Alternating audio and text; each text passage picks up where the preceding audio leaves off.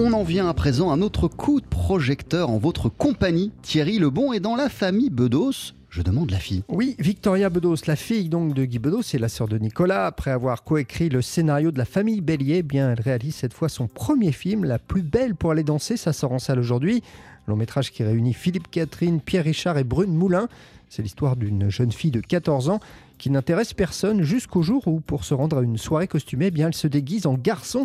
Problème, tous les regards se posent sur elle, y compris celui du collégien dont elle est amoureuse et qui ne l'avait jusqu'à présent jamais remarqué. On écoute Victoria Bedos. Je voulais faire un film d'amour. Je voulais faire un film sur le premier amour, les, amours entre, de manière plus générale.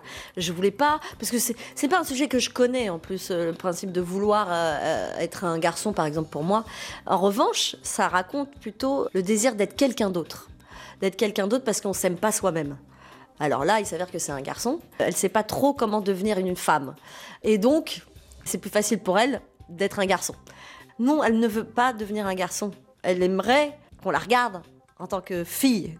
Elle aimerait euh, susciter le désir en tant que fille.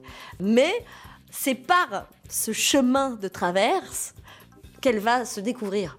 C'est le travestissement raconte ça. Travestissement, c'est euh, en fait on se déguise en quelqu'un d'autre, mais pour mieux devenir soi-même. Dans La plus belle pour aller danser, Thierry, la famille occupe un, rôle important. Oui, en particulier le père, interprété avec beaucoup de sensibilité par Philippe Catherine, un père veuf et un peu désemparé. J'ai développé euh, surtout la relation père-fille, parce qu'il y, y, a un papa, euh, il n'y a pas de maman. Il y a un papa qui élève seul sa fille, mais entouré de résidents euh, d'un certain âge parce qu'il est accueillant familial, donc il vit avec des personnes âgées et sa fille vit avec des personnes âgées.